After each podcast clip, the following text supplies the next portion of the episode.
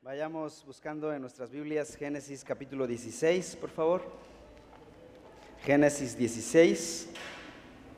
Y hemos pasado por este fascinante viaje a través de Génesis desde el capítulo 1, desde Génesis 1.1 hasta donde hoy nos encontramos. Y los personajes principales eh, han sido Adán, Eva, luego Noé y ahora Abraham. En medio han habido infinidad de personas, de pueblos, pero estos son los personajes centrales de esta historia. Sin embargo, hay uno, hay un personaje, el personaje principal, no está tan a la vista, si se han dado cuenta. ¿Quién es el personaje principal de toda esta trama que venimos analizando? Que no está abiertamente, pero que está ahí es el Cristo futuro, el Mesías, el Hijo de la mujer, ¿no? Ah, en este momento no tiene nombre todavía, pero es el Hijo de la mujer, es lo único que sabemos de él y que estamos persiguiendo a este Hijo de la mujer. Bien, Dios creó todo a la manera perfecta, pero el hombre pecó, se rebeló contra Dios y Dios de inmediato inicia un proceso de restauración, de restaurar el paraíso, de restaurar a la humanidad a una plena comunión y reconciliación con Dios, porque desde la caída el hombre se enemistó con Dios. Entonces Dios inicia un proceso de restauración y de inmediato, muy temprano en Génesis capítulo 3, versículo 15, dice Dios que enviará a alguien a arreglar el asunto. Y ese sería un hijo varón, el hijo de la mujer. Y después, a partir del capítulo 4, empieza esa búsqueda de quién es este hijo varón. ¿Será acaso Caín? No, Caín nos falló tremendamente, mató a su hermano incluso. Y después pensábamos que su hermano, muy justo él, eh, Abel, era el elegido, pero terminó muerto. Y Dios restaura a Set, un hijo, un tercer hijo varón de la mujer, y en él se establece el linaje. Luego llegamos a Noé, justo, y él se salva. Él es el hijo varón, el que restaurará a la humanidad. Pues todo parece que va bien, pero al final de la historia se emborracha y comete una orgía en ese momento y demuestra que no es el hijo de la mujer. Pero en su linaje va el descendiente de la mujer. Luego pasan otras 10 generaciones, unos 500, 600 años más, y nos encontramos con Abraham. Y ahí la historia, la película como que se detiene y el resto de Génesis, a partir del capítulo 12 hasta el capítulo 50, la trama se estaciona en Génesis, en, en Abraham. Y después pasaremos a sus dos hijos más, quienes serán los padres de la nación de Israel. Y en Abraham vemos que Dios va a continuar el linaje de la mujer. Abraham no es el Mesías, ya lo hemos visto y hoy vamos a probar que no es. En el capítulo 16 nos va a quedar claro que Abraham no es el Mesías, pero es parte del linaje del Mesías. Y Dios lo llama desde Ur de los Caldeos a dejar su tierra, abandonar su pueblo, para venir a un nuevo lugar donde Dios creará una nación para que sea depositaria del Mesías, del Cristo. Abraham y su descendencia serían el vehículo por medio del cual vendría el Cristo. Muy bien, vayamos a Génesis 16 entonces. Vamos a leer los primeros seis versículos. Permítame hacer la lectura. Sarai, mujer de Abraham, no le había dado a luz hijo alguno pero ella tenía una sierva egipcia que se llamaba Agar. Entonces Sarai dijo a Abraham, mira, el Señor me ha impedido tener hijos. Llégate, te ruego, a mi sierva. Quizá por medio de ella yo tenga hijos. Y Abraham escuchó la voz de Sarai. Después de diez años de habitar Abraham en la tierra de Canaán, Sarai, mujer de Abraham, tomó a su sierva Agar, la egipcia, y se, le dio, y se la dio a su marido Abraham por mujer Abraham se llegó a Agar y ella concibió. Cuando ella vio que había concebido, miraba con desprecio a su señora. Entonces Sarai dijo a Abraham, recaiga sobre mí tu agravio, perdón, sobre ti mi agravio. Yo entregué a mi sierva a tus brazos, en tus brazos. Pero cuando ella vio que había concebido, me miró con desprecio. Juzgue el Señor entre tú y yo. Pero Abraham dijo a Sarai, mira, tu sierva está bajo tu poder haz con ella lo que mejor te parezca. Y Sarai trató muy mal a Agar y ella huyó de su presencia. Este pasaje pareciera ser falso, ¿no? Pero si se dan cuenta en la escritura, Dios no borra, no elimina, no oculta los episodios más bajos de sus principales siervos. ¿Qué haría un, un político? ¿Qué haría la política? Hacerlo políticamente correcto, ¿no? Oigan, esto no puede salir a la luz. ¿Cómo se va a decir esto del candidato o del presidente de la República? No, esto no, esto lo debemos ocultar. O de nuestros personajes de la historia. Estos grandes hombres que hicieron grandes cosas. No, eso no debe salir a la luz, eso lo debemos ocultar, lo debemos manejar. Y se, manejan grandes sumas de dinero en el mundo eh, de la política y de la economía para tapar, para ocultar estos aspectos de impiedad de la vida de estos personajes. Pero, damas y caballeros, aquí estamos frente a Dios, quien es recto y justo, y nos muestra que aún sus mejores hombres, Abraham, Noé, Adán y los que vendrán, Moisés, los que vendrán después, tienen aspectos que deberían ser dignos de ser ocultos. Y este capítulo 16 es uno como para decir qué vergüenza Abraham. Pero no lo digas, porque tú y yo estamos en la misma situación. Tú y yo estamos bajo el mismo escrutinio de Dios. Y Abraham aquí está siendo expuesto para mostrar que la Biblia, para aquellos liberales que dicen, los, los ateos, que este libro fue compuesto por una cultura cristianizada, la, cultura occidental eh, que fue hecha por una cultura patriarcal teocéntrica. Ellos inventaron la Biblia para tener el control de Occidente, ¿no? Si, es, si eso fuera cierto, estas historias no estarían ahí. Pero como esta es historia de Dios, aún estos aspectos de la vida de los grandes hombres de Dios quedaron revelados, quedaron al descubierto. Y este es un ejemplo de ellos. Versículo 1. Sarai, mujer de Abraham, no le había dado a luz hijo alguno, pero ella tenía una sierva egipcia que se llamaba Agar. La Biblia empieza aquí en el capítulo 16 enfatizando el matrimonio entre Abraham y Sarai. ¿Cuál es el énfasis en estos versículos? De hecho, en el, capítulo 16 va a decir una y otra vez, Sarai, esposa. ¿eh? Ella es la esposa, ¿eh? o sea, como que va, el autor nos está preparando mentalmente. Aquí va a pasar algo, pero la esposa verdadera de Abraham es Sarai. Y todo, toda cosa que se haga fuera de ese matrimonio es pecado. Y las consecuencias van a venir. Desde el versículo 1 se enfatiza quién es la esposa y quién es el esposo. Aquí no hay una, un rebajar los estándares divinos con respecto al matrimonio. Algunos dicen, bueno, ya vieron cómo Abraham tuvo otras mujeres, ya vieron cómo eh, Salomón tuvo otras mujeres, David. ¿Qué, ¿Qué, impide que nosotros podamos hacerlo? Oigan, eh, la escritura está dejando claro, aquí la esposa es fulana de tal y el esposo es fulano de tal. Todo lo que pase será pecado delante de Dios y las consecuencias van a venir muy fuerte. De hecho, algunas consecuencias se van a narrar aquí mismo. y presenta a Agar como la sierva. Ella es la esposa, Sara es la esposa y Agar es la sierva. Dios le había dicho que Abraham sería padre de una gran nación. Esa fue la promesa de Dios. Pero para ser padre de una gran nación, por lo menos necesitas tener un hijo. y no había ni un hijo en este caso. Habían pasado, dice el versículo 3, 10 años. Versículo 3 dice, después de 10 años de habitar Abraham en la tierra de Canaán, pues nada, ¿no?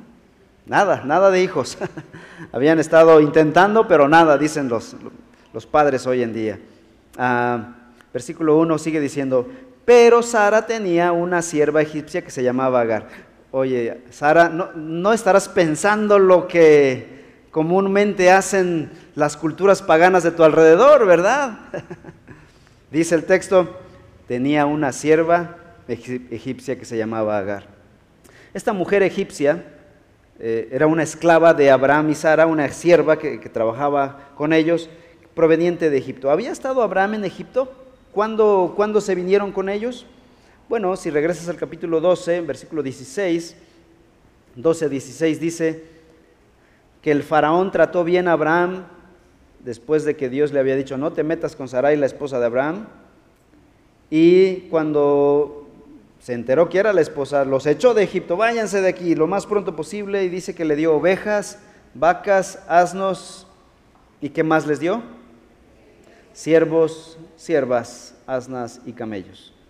O sea, esos siervos, era una pluralidad de siervos y siervas, seguramente ahí venía Agar.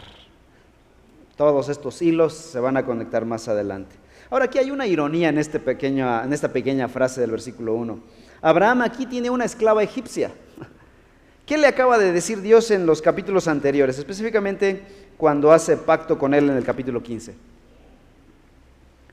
descendientes un día bajarán a Egipto y serán esclavos de Egipto. Ahorita es Abraham el, amo de la esclava egipcia, pero un día sus descendientes, ellos serían los esclavos de los egipcios. Y después la cosa se volverá a cambiar. Hermanos, este, las cosas cambian. Y aquí, más adelante en la ley, se le va a decir a Abraham y a, a los israelitas que deben tratar bien a los siervos y a los esclavos. De hecho, la esclavitud en el pueblo de Israel no tenía mucho que ver con la esclavitud en las culturas paganas, incluso en la esclavitud moderna. Es, algo muy, muy distinto. versículo 2. 16.2. Entonces Sarai dijo a Abraham, mira, el Señor me ha impedido tener hijos. Y aquí está la solución que propone Sara, o Sarai en este momento todavía sigue siendo Sarai, más adelante se cambia su nombre. Y la propuesta de esta señora fue, llégate te ruego a mi sierva, quizá por medio de ella yo tenga hijos. Bueno, tú dirás, bueno, la señora tiene una propuesta descabellada. Bueno, pero hay que pensar cuál fue la respuesta del Señor. Parece que la respuesta del Señor también será descabellada. ¿Qué hará Abraham ante esta propuesta indecorosa de su propia esposa? Antes de contestar a ello, esto me hace pensar en Génesis 3. En Génesis 3, Satanás entró a la escena de la nada, cuando todo era perfecto, y vino no al hombre, vino a la mujer. Dios siempre se dirige a Abraham, ¿verdad? Cuando Dios habla en la escritura, ¿a quién viene? Siempre viene al Señor de la casa, al patriarca, al padre. Pero Satanás no.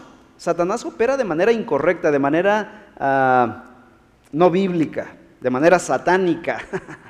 para hacer honor a su naturaleza malévola. Él ataca a la mujer, engaña a la mujer, empodérate mujer, haz esto mujer, para destruir el matrimonio, ni siquiera para bendecir el matrimonio, para destruir el matrimonio. Vino a la mujer y la indujo a pasar por encima de la autoridad de Dios.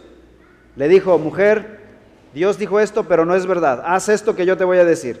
Y también para pasar sobre la autoridad de su propio esposo. O sea, cuando Satanás vino en Génesis 3, vino hacia ella para engañarla, para llevarla a pecar contra la autoridad de Dios, pero también contra la autoridad de su esposo. ¿Qué es lo que está pasando aquí en Génesis 16? El mismo patrón de conducta de Satanás. Parece que Satanás indujo a Sara a una actitud incorrecta. Ella es la que está tomando la iniciativa. Y una de las maldiciones que Dios dio a Eva a la mujer, Génesis 3:16 dice, a la mujer dijo, en gran manera multiplicaré tu dolor en el parto, con dolor darás a luz hijos, con todo tu deseo será para tu marido y él tendrá dominio sobre ti. El rol del matrimonio antes de la caída era perfecto. El hombre cumplía con su trabajo. ¿Cuál era el trabajo del hombre? Amar a su esposa como Cristo amó a la iglesia. Adán no tenía ningún problema con ese mandamiento. ¿Cuál era el, mandamiento para la mujer? Sujétate a tu esposo, así como la iglesia está sujeta a Cristo. Ella no tenía ningún problema con este mandamiento. Pero viene la caída en pecado y todo se desbarató. Adán ya no quería amar a su esposa como Cristo amó a la iglesia y Eva ya no quería sujetarse a su esposo como la iglesia lo hace a Cristo Jesús.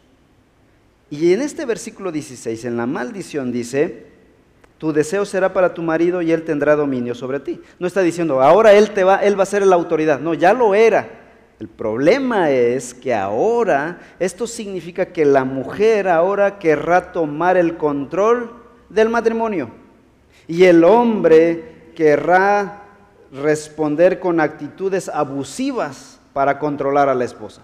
Esto es lo que significa esto. Él tendrá, querrá dominar por vías ilícitas.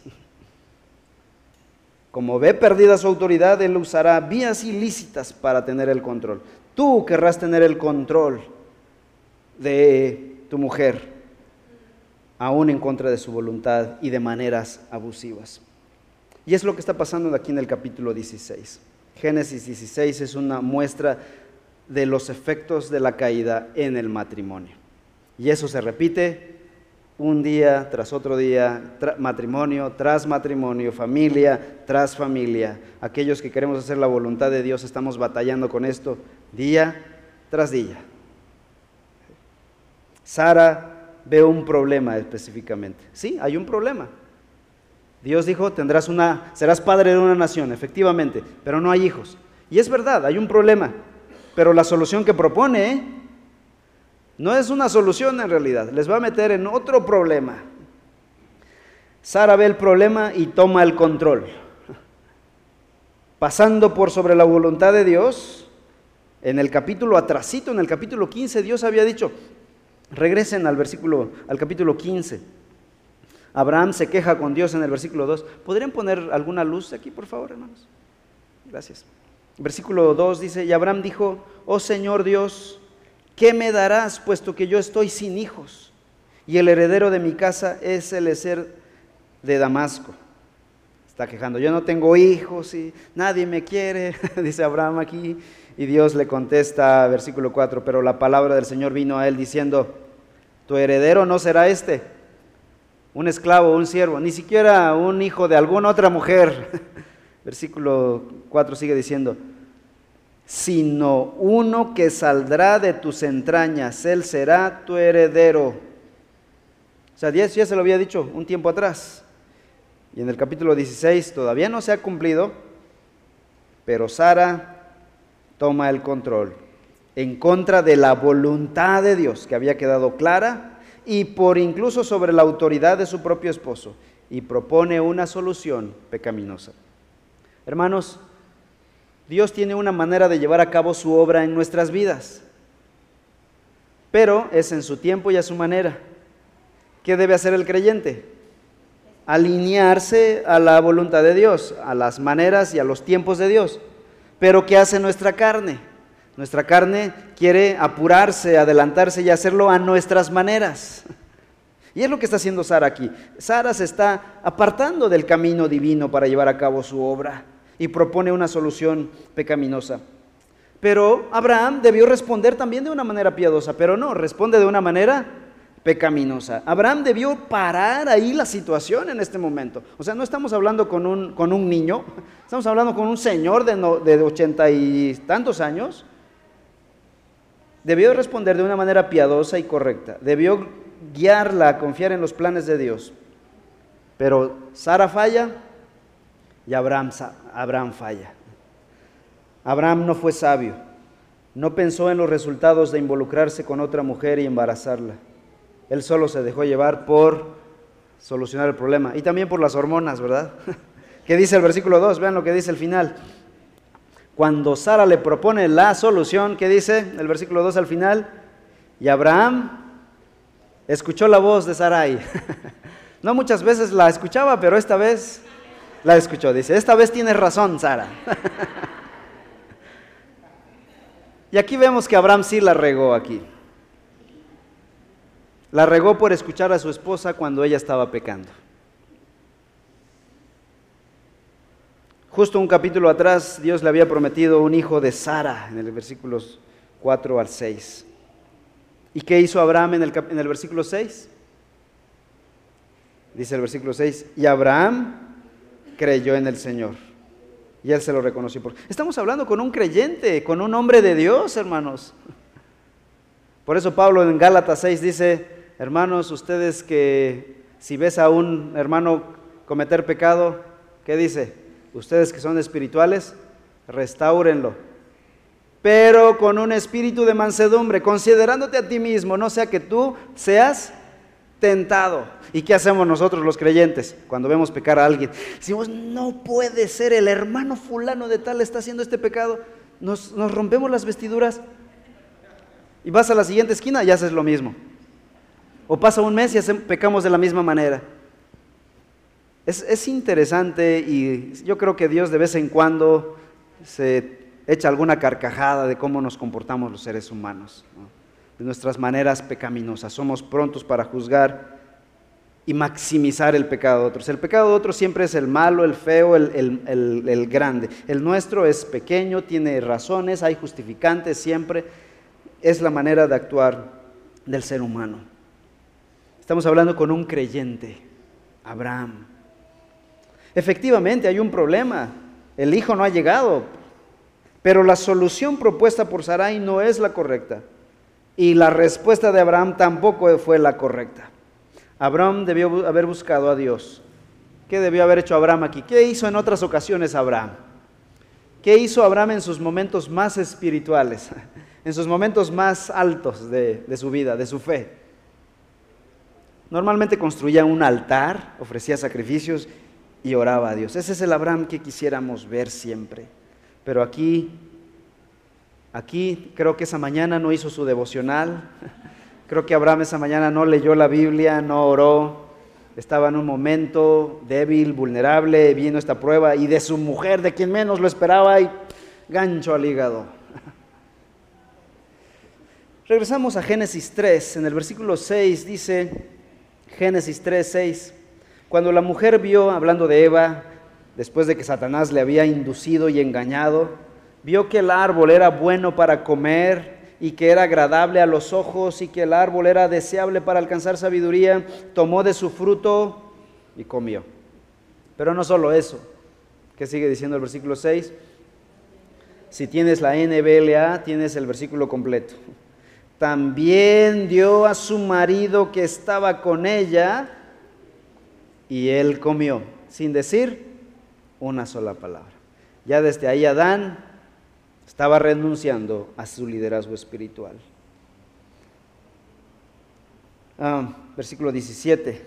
Después viene el juicio de Dios sobre este pecado. Entonces el Señor dijo a Abraham, perdón, a Adán, por cuanto has escuchado la voz de tu mujer y has comido del árbol del cual te ordené diciendo, no comerás de él, maldita será la tierra por tu causa. En el versículo 19, hasta que vuelvas a la tierra. Abraham cayó, también como Adán cayó. Adán dijo, sí, dame del fruto, como contigo. Abraham hizo lo mismo, sí, dame a esa mujer. Escuchó la voz de su mujer. Hombres fallando a su llamado de pastorear el corazón de su esposa. Adán fallando en cuidar a su esposa. Abraham fallando en cuidar a su esposa. Y Adán quien tenía todas sus facultades espirituales para cuidar a su esposa, falló. Y mujeres fallando al gobernar a sus maridos. Eva, Sarai, tomando el control, un lugar que no corresponde según la escritura. Versículo 3, regresamos a nuestro pasaje, Génesis 16, 3. Después de diez años de habitar Abraham en la tierra de Canaán, Sarai, mujer de Abraham, tomó a su sierva Agar, la egipcia, ¿y qué hizo? Y se la dio a su marido Abraham por mujer. Este es uno de los pasajes más oscuros de la escritura. Pero Dios no las oculta. ¿Por qué? Para mostrarnos la gravedad de nuestro pecado. Hermanos, ¿somos capaces de hacer esto? Sí. La Biblia dice que somos malos por naturaleza. Romanos 1 describe al hombre caído en su peor condición. El hombre es capaz de cualquier cosa, fuera de la gracia de Dios. Nosotros somos capaces de robar, de asesinar, de, adulterar, de cometer orgías. Somos capaces. Si no fuera por la gracia de Dios que nos atrae, que nos empuja, que nos evita, Dios pone cercos para protegernos desde que nacemos, de hecho. Si tú naciste con una familia, ese fue tu primer cerco. Cuando tu papá te enseñó y dijo, no digas esa palabra mala, ese fue un cerco que Dios puso, poniendo cultura, poniendo autoridades, todos estos cercos culturales que nos evitan pecar como deberíamos. y no crecer como animalitos libres para hacer lo que querramos. Dios puso muchas cercas para permitirnos crecer, por lo menos con una educación, la cultura, la moral, cosas que ahora están derribando la propia sociedad, ¿verdad? Estamos ahora tirando, tumbando esas cercas que antes protegían nuestra vida. Pero somos capaces de esto. Versículo 4, y Abraham se llegó a Agar y ella concibió, cuando ella vio que había concebido, miraba con desprecio a su señora. Abraham peca delante de Dios. Agar se embaraza y ahora pareciera ser que Agar era la, la víctima y vean cómo empieza a actuar ahora Agar. Hemos visto el pecado de Sarai, hemos visto el pecado de Abraham, ahora veamos el pecado de Agar miraba con desprecio a su señora. Comienza a sentirse superior a su ama, a Sarai. Ella seguramente desconocía lo que Dios le había dicho a Abraham cuando salió de Ur de los Caldeos. Dios le dijo a Abraham, 12.3, bendeciré a los que te bendigan y al que te maldiga, maldeciré. En ti serán benditas todas las familias de la tierra. Si deshonras a Sara, eso es lo que debería saber Agar. Si deshonras a Sara, deshonras a su esposo, Abraham. Y si deshonras a Abraham, estás en contra de la voluntad de Dios. En un sentido, Agar está deshonrando a Abraham. Y Dios había dicho que a los que deshonraran a Abraham y a su familia y a su descendencia, al que te maldiga, maldeciré. En un sentido, Agar está trayendo la maldición de Dios sobre sí misma al deshonrar a la madre del pueblo de Dios, a la madre del futuro Mesías. Versículo 5. Entonces Sarai dijo a Abraham, recaiga sobre mí, perdón, me equivoco aquí, sobre ti, dice Sara, le dice a Abraham, recaiga sobre ti mi agravio. Yo entregué a mi sierva en tus brazos pero cuando ella vio que había concebido, me miró con desprecio. Juzga el Señor entre tú y yo. Ahora que ya las cosas se pusieron difíciles, Sara se da cuenta que la regó. Sara se da cuenta de que las cosas no están funcionando como lo había planeado. Pero vean lo que hace Sara. ¿Acaso Sara dice, yo pequé, Señor, perdóname? ¿Qué dice Sara? Yo pequé, pero arréglalo tú, Abraham. Mi pecado, dice, recaiga sobre ti mi agravio. Ella está más preocupada por su honor. No vayan a pensar que fui yo la que, la que me involucré en esto. No está tomando su responsabilidad por su propio pecado. Ella no está diciendo, Abraham, yo quise tomar el control de nuestro matrimonio. Y ahora estas son las consecuencias, perdóname. O he fallado en confiar en las promesas de Dios, le fallé a Dios, Dios nos había dicho que Él lo haría y he fallado. Sarai está dolida, sí, pero ¿saben por qué está dolida? Porque su esclava la está viendo feo. No está dolida por su pecado, por su transgresión. Está dolida porque su ahora su sierva le levanta la voz, porque ya no la respeta como antes pero no tiene la capacidad de esta mujer de ver el problema de fondo. No es capaz de ver la pecaminosidad que brota de su propio corazón orgulloso. No es capaz de ver que ha fallado a su Dios y a su esposo en su rol como esposa. Pero también Abraham ha fallado, porque Abraham tampoco es capaz de ver su falta al matrimonio. Los dos han pecado ante Dios y ante su matrimonio versículo 6. Pero Abraham dijo a Sarai, mira tu sierva está bajo tu poder, haz con ella lo que mejor te parezca. Y Sarai trató muy mal a Agar y ella huyó de su presencia. El ángel del Señor la encontró junto a una fuente de agua en el desierto, junto a la fuente en el camino de Shur. Agar salió corriendo, huyó cuando Sara la maltrata, maltrata a Agar. Ya está embarazada Agar y Sara la maltrata y ella huye. ¿Y a dónde va? Versículo 7. Va a Shur. ¿Qué tiene que ver esto con nuestra historia? Bueno, Shur es el camino que va a Egipto, es el sur de Palestina. Seguramente, ¿de dónde es Agar? es egipcia, ella quería volver a su casa. Abraham le había fallado a Agar.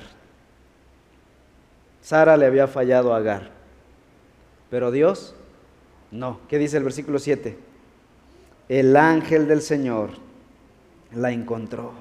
Hermanos, en el desierto una mujer embarazada, sedienta, seguramente dispuesta a morir con un bebé en su vientre en pleno desierto hacia Egipto, abandonados por estos que se comportan como unos paganos, Abraham y Sara, estaban a punto de cometer homicidio con Agar y con un bebé en el vientre. Dios lo impide en su gracia, en su misericordia. Y va y encuentra a Agar. Versículo 8. Y le dijo, Agar, sierva de Sarai, ¿de dónde has venido y a dónde vas? Como si no lo supiera, ¿verdad? Si lo sabe, pero quiere que ella lo diga de, con, sus propios, con sus propias palabras, para que ella se dé cuenta también de su pecado en este momento. Ella le respondió, huyo de la presencia de mi señora Sarai. El ángel le dice, vuelve a tu señora y sométete a, su autoridad. Esto era lo correcto. Hermanos, sumisión, ¿se dan cuenta? Abraham debía someterse a la voluntad de Dios, Sarai debía someterse a la voluntad de su esposo y Agar a la autoridad de quién? De su sierva. Hermanos, esto es un golpe contra la cultura. ¿Qué te dice la cultura hoy en día? No te sometas a nadie. No hay sumisión a nadie. Eso es lo que la carne quiere escuchar, pero la palabra de Dios te topa con pared y te dice, no, todos estamos bajo autoridad, todos, todos, hombres y mujeres, niños, ancianos, jóvenes y adultos, todos estamos bajo una autoridad. Y, y es ahí donde podemos vivir la plena libertad, cuando estamos, cuando comprendemos la vida en autoridad y responsabilidad. Es ahí cuando vivimos a plenitud. Un ser humano que no esté dispuesto a vivir en un entorno y en una estructura de autoridad y responsabilidad simplemente no va a caber, no va a poder vivir, no va a desarrollarse, no va a poder ser útil. Y Dios le dice, le sigue diciendo, versículo 10, el ángel del Señor añadió, multiplicaré de tal manera tu descendencia que no se podrá contar por su multitud. Es decir, no vas a morir hoy, Agar el ángel del Señor le dijo además, has concebido y darás a luz un hijo. El ultrasonido ¿eh? se lo dio el ángel. es un hijo varón, es varoncito, es hombre. Y le llamarás, hasta el nombre completo, y le llamarás Ismael, porque el Señor ha oído tu aflicción. Dios siendo misericordioso con esta mujer. Abraham y Sara no fueron misericordiosos con ella, pero Dios sí. El nombre Ismael es una variante de Samuel. Samuel, Ismael son la misma cosa en hebreo y significan el Dios que oye. ¿Qué nombre le dio el ángel para, el hijo de, de Agar, quien huía, una pagana egipcia? E, el nombre de su hijo le recordaría a Agar que Dios los había escuchado cuando más lo necesitaron y dependería de ella si creería y dependería de Dios. Dios la había escuchado y la había protegido en el momento de más peligro en su vida. Versículo 12. Él será hombre indómito como asno montés. Su mano será contra todos y la mano de todos contra él. Y habitará separado de todos sus hermanos. Aquí se describe el carácter belicoso de Ismael. Será un gran guerrero, padre de guerreros, padre de los árabes que habitarían aislados en el desierto de Arabia.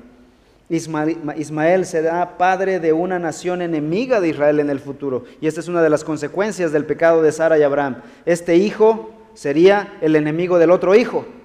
Ambos serían padres de dos naciones que después tendrían guerra hasta el día de hoy. De hecho, más adelante cuando José, el hijo de Jacob, fue llevado a Egipto para ser vendido como esclavo, ¿quiénes fueron los que iban pasando por ahí? Lo compraron y se lo llevaron a Egipto para venderlo.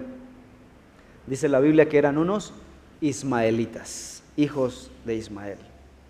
Versículo 13 sigue diciendo, Agar llamó el nombre del Señor que le había hablado, tú eres un Dios que ve, porque dijo, estoy todavía con vida después de ver a Dios. Por eso se llamó a aquel pozo Beer Lahai Roy, el cual está entre Cades y Bered. Agar le dio un hijo a Abraham y Abraham le puso el nombre de Ismael al hijo que Agar le había dado. Abraham tenía 86 años cuando Agar dio a luz a Ismael. Nuevamente esta sección enfatiza que este hijo no es hijo de quién, de Sara, es hijo de quién, hijo de Agar. Tres veces se repite en este pasaje, de versículos 13 al 16. Es hijo de Agar, es hijo de Agar. ¿Qué está diciendo el texto aquí? ¿Qué nos está diciendo a, gritos? Es un hijo de Abraham, pero no es el hijo de la promesa. Este no es el hijo que Dios había prometido y por quien vendrá el Mesías en el futuro. Es un hijo de Abraham, pero no es el hijo de la promesa.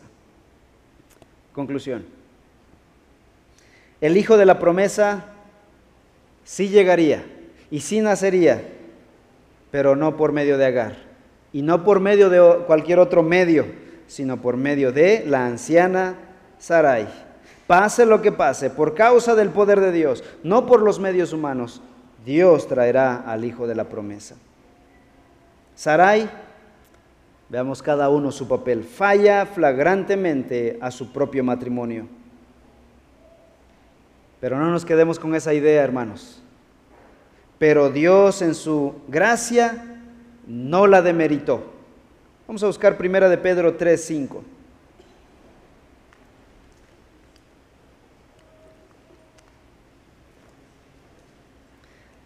Porque así también se adornaban en otro tiempo las santas mujeres que esperaban en Dios, estando sujetas a sus maridos. Así obedeció Sara a Abraham llamándolo Señor. Y ustedes han llegado a ser hijas de ella, si hacen el bien y no tienen miedo de nada que pueda aterrorizarlas. El Nuevo Testamento da un buen testimonio de Sara, a pesar de su pecado. ¿Qué significa esto?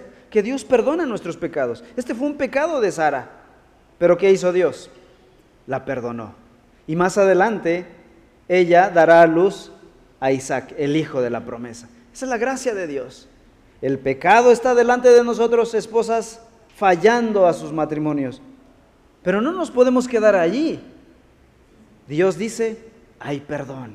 Podemos venir a Dios, podemos venir a la fuente de sabiduría. Y Sara, el testimonio de Sara es restaurado como una mujer de fe, una mujer que obedeció a su esposo, llamándolo Señor, dice el versículo 6. Esta es la gracia de Dios sobre las esposas. Esposos, Abraham falló como esposo a su matrimonio, incluso a la luz de 1 de Timoteo 3, donde dice Pablo, donde da una lista de cualificaciones para llegar a ser anciano de iglesia, Pablo dice ahí, da una lista de cosas, marido de una sola mujer, que cuide bien a sus hijos, etcétera, etcétera, varias listas, cualificaciones para que sea anciano de una iglesia. ¿Abraham hubiera calificado para ser anciano de una iglesia? ¿A la luz de este pasaje? No. ¿Saben qué? Ni siquiera David hubiera entrado a esa lista. Ni Noé, ni Adán, ni muchos de esos grandes hombres hubieran calificado a la luz de 1 de Timoteo 3. Cualificaciones para un anciano de iglesia. Y te voy a dar otra noticia. Ninguno de los hombres que estamos aquí cualificamos para ser ancianos de iglesia. Y por la gracia del Señor estamos ahí. Dice Santiago 2.23 que Dios llamó a Abraham no solo hijo de Dios, sino amigo de Dios. Dios perdonó el pecado de Abraham, este pecado de Abraham, y lo llamó amigo de Dios. La gracia de Dios nos levanta, nos capacita y nos da la fuerza para estar frente a ustedes. Y Abraham es llamado el padre de la fe. Gálatas 3 es llamado el amigo de Dios. Santiago 2.23. Abraham tampoco, no, solo le falla a su esposa, también le falla a Agar, a su sierva, y la abandona. Pero Dios cuida a Agar. Muchos creyentes te van a fallar, hermanos. Muchos cristianos te van a fallar. El pueblo de Dios te va a fallar, hermano. Digo, si no lo has notado, si no te ha pasado. Otros hermanos te van a fallar. Pero alguien jamás lo hará. Y ese es nuestro Dios, jamás lo hará. Los líderes de esta iglesia te van a fallar, los directores de ministerio, los hermanos. Tú vas a fallar a otros también. Ya fallaste a otros, pero el Señor nunca nos falla. Agar falla a Dios, porque ella escucha las promesas de Dios ella escucha que el hijo de la promesa será hijo de Sara. O sea, ella escuchó del Cristo en el Antiguo Testamento, pero ella no cree. Y de hecho, en el Nuevo Testamento, Gálatas, capítulo 4, Pablo la usa como ejemplo de lo terrenal. Dice, Sara es, significa o ejemplifica la ciudad celestial, la Jerusalén celestial, y Agar es la Jerusalén terrenal, el Sinaí, la esclavitud, lo terrenal en Gálatas capítulo 4. Sara no cree en Dios. Ismael, el otro personaje, desciende de Abraham, según Romanos 9. Pero no creyó en la promesa tampoco. De hecho, se describe su carácter como un belicoso y enemigo del pueblo de Dios, enemigo de Dios. Y entonces vino a ser hijo de la serpiente. Irónico, un hijo de Abraham es hijo de la serpiente. Y esto es algo terrible. Las personas pueden escuchar el verdadero evangelio, pero aún así pueden llegar a ser enemigos del evangelio al no creer el santo evangelio de Cristo Jesús. El pecado de Abraham es caótico, es verdad aquí, pero Dios llevará a cabo su plan a pesar del pecado de Abraham.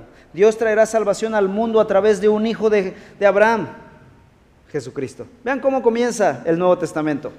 Mateo 1.1. Así.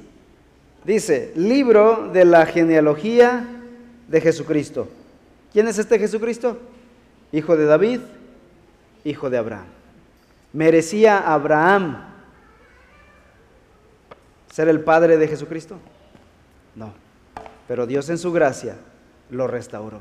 Y a pesar de todo ello, fue padre de Jesucristo. Dios pudo haber cortado con la vida de estos pecadores, pero no lo hizo para traer a nuestro Señor Jesucristo y salvarnos. La gracia de Dios, gloria a Dios por su gracia. Oremos. Padre, te damos gloria y honor por tu gracia.